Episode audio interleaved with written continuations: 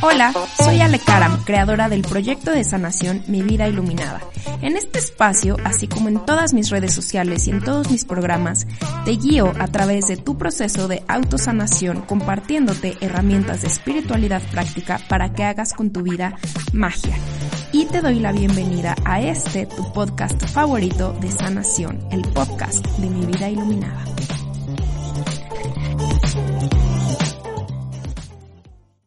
Hola, hola. Estoy aquí en mi pijama de rica, famosa latina, este, tomándome un cafecito. Eh, me escribió una chica preguntándome, como en, como en una crisis, ¿no? Así me dijo como, oye, Ale, pues es que... Em, pues yo tenía un, novio y entonces dejé muchas cosas por ese novio y bajé mi rendimiento en el trabajo y entonces puse en el trabajo ya no me volvieron a contratar y entonces terminó esta relación y siento que eché mi vida a perder y siento que eché como mi vida por la borda y me siento súper tonta y como cosas así, ¿no? Y la verdad es que me quedé pensando ¿Cuántas veces nosotras nos hemos sentido o cuántas veces en la vida hemos pasado experiencias en las que nos sentimos de verdad que dices, híjole, qué bruta, o sea, qué bruta, ¿cómo hice eso? ¿Cómo me permití vivir eso? ¿Cómo me puse en esa situación? ¿Cómo dejé perder todo, no? Y les quiero decir mm, que todas esas cosas que hacemos en la vida que después en retrospectiva las vemos y decimos, híjole, qué bruta cómo lo hice, en realidad no lo hacemos porque nos odiemos o no lo hacemos porque odiemos la vida, lo hacemos porque pensamos que es lo correcto y pensamos que es lo mejor y al final no hay nada ni bueno ni malo, son experiencias. Y esas experiencias al final pues nos llevan a aprender de una forma súper, súper, súper dolorosa, pero al final del día nos llevan a aprender pues a amarnos, a hacernos fieles a nosotros mismos ¿Y por qué nos ponemos en esas situaciones? Nos ponemos en esas situaciones y, y, hablo así, o sea, te lo digo en caso de que tú en este momento estés como en una situación así, eh, porque hemos aprendido a poner nuestras expectativas, nuestra valía, nuestro amor en terceras personas, en que la el gozo, el disfrute, la felicidad, el estar en plenitud, el estar en felicidad y todo eso venga de terceras personas. Entonces, requerimos regresar la mirada hacia adentro y vuelvo a tocar un tema que y que es como bien complejo, que es el tema del amor propio, ¿no? El tema del amor propio. Y lo ves en mil redes, o sea, lo ves en la cuenta de todo mundo. O sea, si tú sigues a, si le pones en sugerencias de mi vida iluminada, todo mundo va a tener un post de amor propio. O sea, es demasiado. O sea, el concepto ya está como hasta, como que ya está, o sea, yo lo escucho y es como ya, ya chale con el amor propio, ¿no? Eh, pero ¿qué pasa con el amor propio? Que realmente es tan complejo hablar de amor propio o es tan complejo aprenderlo porque lo que nosotros conocemos como amor lo aprendimos en un entorno familiar, lo aprendimos cuando éramos chiquitos. Entonces tú ahorita puedes tener como tu concepto de amor como super cool y puedes tener tu concepto de amor, sí, el amor es respeto y el amor es compromiso y el amor es todo esto, pero todo eso está en tu consciente, en tu inconsciente hay guardado otro tipo de información. Entonces, eh, toda la forma en la que tú te amas o en la que tú no te amas es justamente lo que tú aprendiste del amor con tus papás. Y esto no es bueno ni malo, no es ni para ir a juzgar a tus papás, es para decirles, ay, es que hiciste, es que no hiciste. No, no tiene nada que ver con eso. Tiene que ver con que tenemos que estar bien atentos a qué aprendimos el amor y por qué estamos esperando que los demás nos den esa atención, nos den esa validación, nos den ese reconocimiento. Entonces, eh, pues esa es la reflexión que, que yo les traigo, o bueno, con, o sea, lo que yo como que le dije a esta chica, porque aparte sucede que justamente estás en una situación así, en donde quieres que ya tu vida se resuelva, pero ¿qué crees? Traes un bloqueo emocional durísimo, traes muchísimo resentimiento, y traes muchísimo arrepentimiento, y traes muchísimo enojo con los demás, contigo misma, con el mundo, y entonces te urge ya que las cosas se resuelvan, te urge ya manifestar un trabajo, manifestar una casa, manifestar una pareja nueva, ¿no? Incluso. Y pues ¿qué pasa? Que no puedes porque traes un bloqueo energético fuertísimo, un bloqueo emocional. Entonces también les vengo aquí a decir que pues, se permitan sentir, que se permitan sentir todas esas emociones y que sepan que está bien, que, y que la sientan no desde un lugar de reproche, de Alejandra, tú te pusiste en esta situación y entonces está muy cabrón y eres una tonta y, o sea, que no lo vivamos desde ese lugar, que lo vivamos desde el lugar de, pues sí, me puse en esa situación porque pensé que era lo correcto, porque pensé, porque buscando lo que yo creo que es el amor para hacerme feliz, pensé que eso era lo correcto. Estuvo tonto, estuvo erróneo, eh, la regué durísimo, pues probablemente sí, pero no pasa nada, o sea, aquí estoy y estoy bien. Entonces, que nos permitamos sentir, si tú estás en una situación así en la que te sientes como súper em, arrepentida, súper enojada, súper todo, te sugiero que lo que hagas es que primero dejes salir la emoción. Y para mí la mejor forma de hacer catarsis es escribir. O sea, agárrate una hoja y escribe y mienta madres y pon todo, todo, todo. Así ahora sí que vomita todas tus emociones, sácalas absolutamente todas. Y ya una vez hecho eso, vas a poder eh, cambiar tu conversación mental, vas a poder cambiar la forma en la que estás percibiendo el mundo. ¿Por qué? Porque ahorita tú estás percibiendo el mundo con este filtro de las emociones, con este filtro de, eh, de la frustración. Em, una vez que sacas todo eso, ya puedes cambiar tu conversación mental y es súper importante observar en qué le estamos poniendo atención.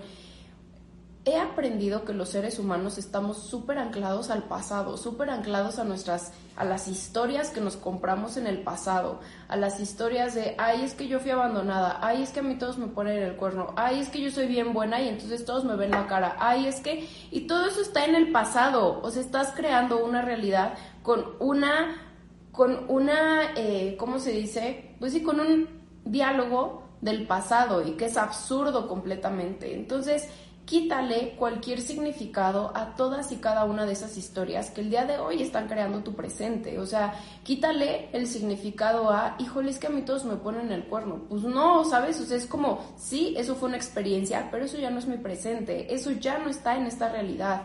Entonces, ¿qué tengo que hacer para sanar eso? Y quitarle todo ese significado, porque también aquí te traigo una pregunta. ¿De qué te, de qué te defiendes o de qué te proteges al crear una coraza de estas historias? Eh, probablemente te estás protegiendo de, y voy a poner como un ejemplo muy material, ¿no? O sea, probablemente te estás protegiendo al decir como, híjole, es que las cosas en el país están súper duras, híjole, es que en los trabajos no pagan nada bien, híjole, es que a mí siempre no, o sea, no me va bien en los trabajos, lo que tú quieras. Te proteges de eso, te proteges contra el, contra el fracaso, porque claro, tienes este diálogo mental que nunca te va a llevar a buscar oportunidades que realmente te gusten, buscar oportunidades que realmente te reten. Entonces te estás protegiendo del el fracaso, te estás protegiendo de volver a sentir con todo este diálogo. También, eh, ¿de qué te proteges cuando eh, dices, híjole, no, es que a mí me va súper mal en el, en el, amor, no, es que a mí todos me ponen el cuerno, no, es que a mí no sé qué? Pues claro, te estás protegiendo de no volver a amar, de no volver a sentir eso. Entonces, estás creando una realidad del pasado para protegerte. Y también está bien, solo que bueno, no que esté bien, sino que me refiero a que no lo haces porque te odies, lo haces porque no tienes una manera diferente de hacer las cosas. Entonces, pues, ¿cuál es mi recomendación aquí? Ve profundo, no te tengas miedo, no tengas miedo a tus procesos, no tengas miedo a tus heridas. Ve profundo, sana, observa de dónde vienen estas creencias, de qué me estoy protegiendo, de qué me estoy protegiendo al no tener dinero, ¿no? También, por ejemplo, porque también el dinero es una queja súper constante, es que no tengo dinero, ok, y si tuvieras dinero, ¿qué harías? Puta, si tuviera dinero me iría a viajar por todo el mundo, ok, supongamos que ya te entrego este millón de dólares y te vas a viajar por todo el mundo.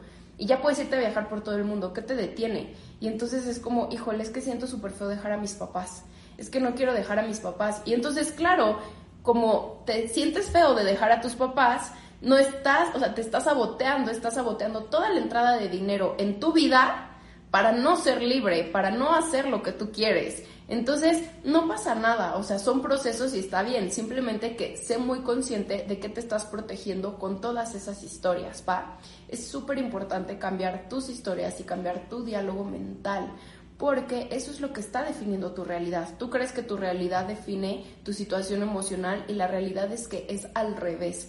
Eh, ¿Es fácil? No, o sea, es como poco a poquito, pero tienes que empezar por algún lugar. Entonces, pues mi invitación aquí es primero que no juzgues tus acciones del pasado porque son, o sea, tú las hiciste pensando que era lo correcto. Dos, no tengas miedo de sentir, no tengas miedo de ponerle nombre a eso que sientes. Tres, observa tu diálogo mental y de dónde viene ese diálogo mental y de qué te está protegiendo ese diálogo mental, ¿vale? Y cuatro, pues haz lo que sea necesario para cambiar tu, tu realidad. Ayer estaba teniendo como una conversación con mi, con mi señor. Eh, nos estábamos echando una cervecita y estábamos platicando y yo le decía como, o sea, yo como, como, que conectaba con la, con la Ale de, pues la que empezó este proyecto y todo esto hace unos tres añitos por ahí. Y entonces yo le decía de la importancia de los detalles, la importancia de los pequeños hábitos. La verdad es que em, a veces queremos manifestar el millón de dólares o queremos manifestar la pareja increíble o queremos manifestar, eh, pues sí, o sea, como la abundancia financiera, eh, el trabajo perfecto, el proyecto increíble, pero ¿qué crees? Que no ponemos atención en los pequeños detalles. Entonces, eh, ¿y a qué me refiero con los pequeños detalles? Con los hábitos, ¿no? Me acuerdo mucho de cuando empezó la pandemia, una conocidilla por ahí estaba como en esta onda de la super conspiración, ¿no? De no manches, este no hay que usar cubrebocas porque los cubrebocas, o sea, porque no, es una conspiración y nos quieren callar y ya saben, como este rollo así súper raro. Y decía como, no, yo soy salud radiante y mi sistema inmunológico está súper fuerte y entonces como yo creo mi realidad, yo le mando la señal a mi cuerpo para que sea súper saludable y que no se contamine de ningún virus y dices, órale, está padrísimo, sí. Pero esas personas no logran dejar al tóxico, o sea, no logran ni siquiera tener un hábito eh, en su vida de comer saludable, un hábito en su vida de hacer ejercicio, un hábito en su vida de tener orden en su casa y pretenden mandarle la orden a su cuerpo de yo soy invencible contra esta pandemia, ¿sabes? Entonces, va un poquito como sobre eso, o sea, queremos cambiar al mundo, queremos ser millonarios, pero ¿qué crees? Que tu casa es un desmadre, ¿qué crees? Que sigues teniendo el hábito de pasar 100 horas en el celular, ¿qué crees? Que quieres ser millonaria, que quieres estar saludable, que quieres tener la pareja increíble y ¿qué crees? Que sigues descuidándote muchísimo, ¿no? O sea, sigues sin comer a tus horas, sigues con un desmadre en tu horario laboral, sigues como en esas cositas, entonces la verdad es que la importancia está en los detalles, ¿sabes? La importancia está en cómo vi, no, la importancia, sino más bien la transformación está en los detalles, ¿sabes? ¿Qué haces cuando te levantas? Y por eso estos libros de los hábitos de las los siete hábitos de las personas altamente exitosas o estas entrevistas de puta, lo que hacen los millonarios y todo eso son como tan relevantes o todo el mundo los ve porque claro, o sea, tú piensa en ese role model, ¿no? Piensa en esa persona que súper admiras, que dices, neta, no manches, me encantaría algún día hacer lo que esa persona hace. Me encantaría algún día tener el dinero que esa persona tiene, tener la familia que esa persona tiene. Y entonces pregúntate, ¿esa persona realmente pasa ocho horas en Instagram o se pelea en las redes sociales? ¿Esa persona realmente desayuna chetos? ¿Sabes? ¿Esa persona realmente, o sea, como que pregúntate, eh, compara tus hábitos con la persona que quieres ser y pregúntate si la persona que quieres ser tiene los hábitos que tienes tú el día de hoy. Y créeme que la importancia está en los detalles, o sea, puede parecer como muy tonto o puede parecer como muy muy sencillo, pero por ejemplo, yo ayer hablaba con mi con mi señor y en el curso que di de Relaciones Iluminadas hace, que fue un, workshop que duró cuatro semanas, súper fuerte, súper bonito. Exacto, ¿qué haría Beyoncé? ¿Sabes? O sea, ¿qué haría ella? ¿Sabes? Ella tendría este desmadre en su habitación, ¿sabes? Y es como, pues la realidad es que no, no. O sea, todo eso. Bueno, el punto es que ayer platicaba con mi señor y le decía de este proceso de relaciones iluminadas, el workshop que guié, que fue un proceso súper transformador, súper fuerte, súper profundo para todas, ¿no? Incluso para mí. Y entonces, para sanar cualquier cosita de las, eh, para sanar las heridas, por ejemplo, la herida de abandono y la herida de rechazo y la herida de traición y todo eso, iba dejando yo como tareitas, ¿no? Ok, para trabajar la herida de abandono, por ejemplo, que diga la herida de, de traición, que esta herida es como justamente eh, pues las mentiras y, y, te lo manifiestas con parejas infieles y te lo manifiestas con personas desleales y entonces tú en tu vida pues también vas repitiendo estas situaciones, ¿no? Y, y se los comparto porque yo lo viví, o sea, yo vengo de esa herida fuerte, ¿no? Eh, y pues cómo era mi vida, mi vida era decir mentiras, ¿no? Y decir mentiras chiquititas, o sea, decir mentiras chiquititas como, híjole, oye Ale, nos vemos, y a la mera hora era como, híjole, ¿qué crees? Que tuve un súper problema, que vinieron a arreglar el internet, el típico, y entonces no puedo, ¿no? Y entonces eh, yo decía, híjole, ¿sabes qué? Hoy voy a hacer 10 cosas y de esas 10 cosas hacía ninguna, ¿no? O hacía una o hacía dos y decía, bueno, no pasa nada y paso mis pendientes al otro día y pues para mí no pasaba nada. Sin embargo, el cumplir la palabra es súper, súper, súper importante para sanar la herida de traición. Yo no sé si existe una persona que cumpla 100% su palabra con los demás, pero simplemente cumplir tu palabra contigo te hace cambiar eh, tu relación con los demás. Entonces, dejaba como estas tareas chiquitas de ok chicas, hoy se van a poner tres cosas en su agenda y las tres cosas las van a cumplir, ¿sabes? Se van a decir la verdad y van a decir la verdad a los demás. O sea, si no quiere decir es un no quiero ir, ¿sabes? No un, híjole, es que no puedo porque justamente mi hijo tiene tarea y entonces, ¿qué crees que la señora que me venía a ayudar, qué crees que ya no vino? Y entonces, puta, por algo tuve, ya sabes, esas historias que te inventas. Entonces, empiezas a cambiar como esas cositas y te lo juro, te lo juro que empieza a cambiar todo lo global. A veces queremos irnos a cambiar lo, lo, global, irnos a cambiar el trabajo, a cambiar, a poner nuestro proyecto, a cambiar la relación, a cambiar todo y no podemos cambiar esas cosas chiquititas en nosotros mismos. Entonces, hay que empezar por los detalles, o sea, ustedes observen y como decía por ahí Ceci, ¿no? O sea, ¿qué era Beyoncé? Pues sí, ¿qué haría ella? ¿No? O sea, con cuáles son sus hábitos, qué come, ¿sabes? O sea, ella no desayuna, eh, no sé, este, cualquier cosa que tú desayunes, o es más, ella desayuna, porque te puedo apostar que a veces tú ni siquiera desayunas, ¿sabes? Que empiezas con el rush del día y vámonos. Entonces, eh, que observes qué puedes cambiar ya tú en tu vida para, eh, ¿cómo se llama? Pues para, para poder empezar a hacer cambios en lo global. Y vas a ver que lo vas a sentir cañón. O sea, se los juro que yo en el momento en el que dije, no voy a decir más mentiras, pero es que a nadie, a nadie le voy a decir más mentiras. O sea, en ese momento mi percepción de la vida, mi percepción del mundo y todo empezó a fluir súper, súper, súper diferente. Las personas que ya me siguen desde hace un tiempo pueden ver como una evolución de cómo era mi vida iluminada hace un año, cómo era mi vida iluminada hace incluso de cuando empecé, ¿no? Hace tres años, y cómo es mi vida iluminada hoy, y todo lo que estoy haciendo en mi vida iluminada hoy. Eso no se dio por generación espontánea, como ya se los he dicho. O sea, no desperté un día y dije, ay, wow, ya mi vida iluminada es lo que yo quiero que sea. No, eso implicó muchísima disciplina, eso implicó sanar, eso implicó adentrarme en mis procesos, eso implicó quitarme un buen de vicios, un buen de vicios. Eh, de cómo se llama, pues sí, o sea, de hábitos y todo eso. Entonces, eh, ustedes chequen lo que tienen que hacer para llegar a ese punto en el que están. Y recuerden, o sea, ok, quiero cambiar el mundo, pero ¿qué crees? Que no puedo dejar al tóxico. Entonces, ¿cómo espero cambiar al mundo si no puedo cambiar eso en mí? ¿Sabes? Entonces, empieza por lo primero. ¿El victimismo de qué te protege? El victimismo es simplemente no hacerte responsable y no nos hacemos responsables ni de nuestra vida, no nos hacemos responsables de nuestras decisiones porque nos damos miedo, ¿sabes? Porque no nos sentimos suficientes y porque es más fácil echarle la culpa allá al de enfrente que a mí. Entonces empieza por hacerte responsable, dejando al tóxico. ¿Cómo? Ajá, o sea, dejando a tu pareja tóxica, ¿sabes? Así le digo, al novio tóxico, ¿no? O sea, quieres cambiar al mundo, pero no puedes dejar a tu pareja tóxica que te ha puesto el corno 200 veces, ¿sabes? Y te lo digo porque he estado ahí, ¿sabes? He estado en ese lugar de, wow, quisiera que mi vida iluminada fuera un proyecto enorme y que sanara a todo el mundo, pero ¿qué crees? No podía dejar al tóxico, ¿sabes? Entonces es como, bueno, empecemos por lo primero. ¿Quieres tener cambios realmente relevantes en la vida? Pues listo, empieza por lo primero. Entonces, regresando al tema del el victimismo, es porque no te quieres hacer responsable. Y este ejercicio lo he dejado ya en varios en vivos y cosas así se los voy a dejar ahora.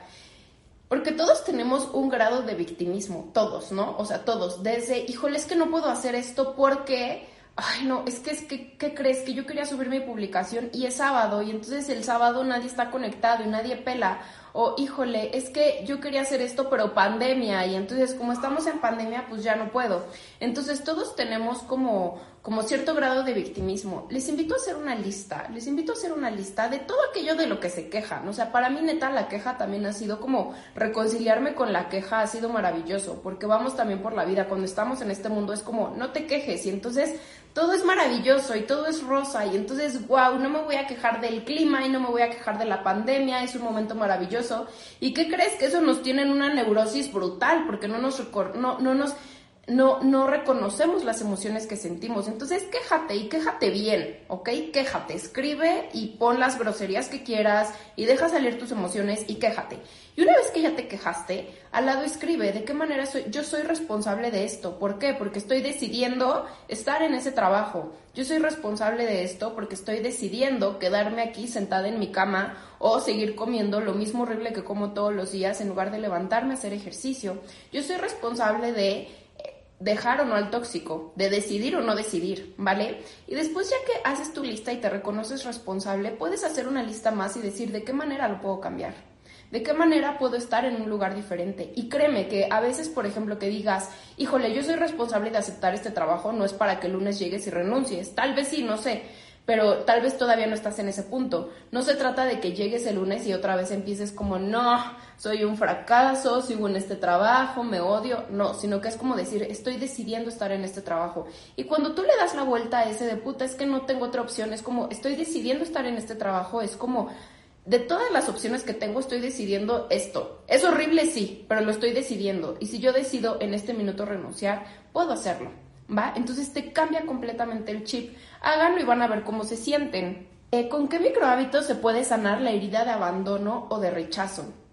La herida de abandono, te puedo decir que, eh, digo, obviamente necesitas como un acompañamiento, eh, necesitas un acompañamiento terapéutico, em, pero acciones que puedes hacer, escúchate, escribe y escúchate qué necesitas, escúchate qué quieres.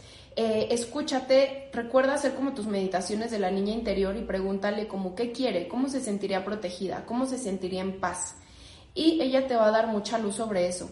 Otra, otro, otra recomendación es abraza literalmente tu herida, o sea, abraza, o sea, toma una almohada y visualiza que es tu herida de abandono y literalmente abrázala y acéptala. ¿Por qué? Porque a veces cuando no abrazamos la herida, cuando no la aceptamos, lo que resistes persiste y entonces es otra vez volver como a este mundo de todo es mágico, hago afirmaciones positivas, yo soy lo máximo, wow, pero por dentro te sientes súper diferente. Entonces, hay que dejar salir la emoción, ¿vale? Entonces, abraza tu herida literalmente y vas a ver cómo en el momento en el que dejas de decir, es que ya no quiero tenerla, es que ya no quiero sentirla, en ese momento vas a poder como reconciliarte con ella y poder como cuando otra vez haya cositas que te despierten la herida de abandono, como decir, estoy segura, estoy bien, yo estoy para ti, yo soy el adulto responsable ahora de mi vida, ¿sabes? No soy responsabilidad ni de mi novio o de mi novia, ni de mis papás, ni de mi hermana, ni de mis amigos, ni de mi abuelita. Yo soy la responsable de mi vida, ¿va? Y pues gracias por echarse un cafecito conmigo. Entonces les mando un abrazo, gracias por estar aquí. Amigas, amigos, amigues, esto fue todo por hoy. Muchísimas gracias por llegar conmigo hasta el final de este capítulo. Si te gustó, si lo disfrutaste, si pensaste en alguien mientras lo escuchabas, no dudes en compartirlo. Te recuerdo que puedes seguirme también en todas mis redes sociales. Me encuentras en Instagram, Facebook, YouTube como Mi Vida Iluminada. Muchísimas gracias por ser parte de esta revolución del amor y nos escuchamos hasta la próxima.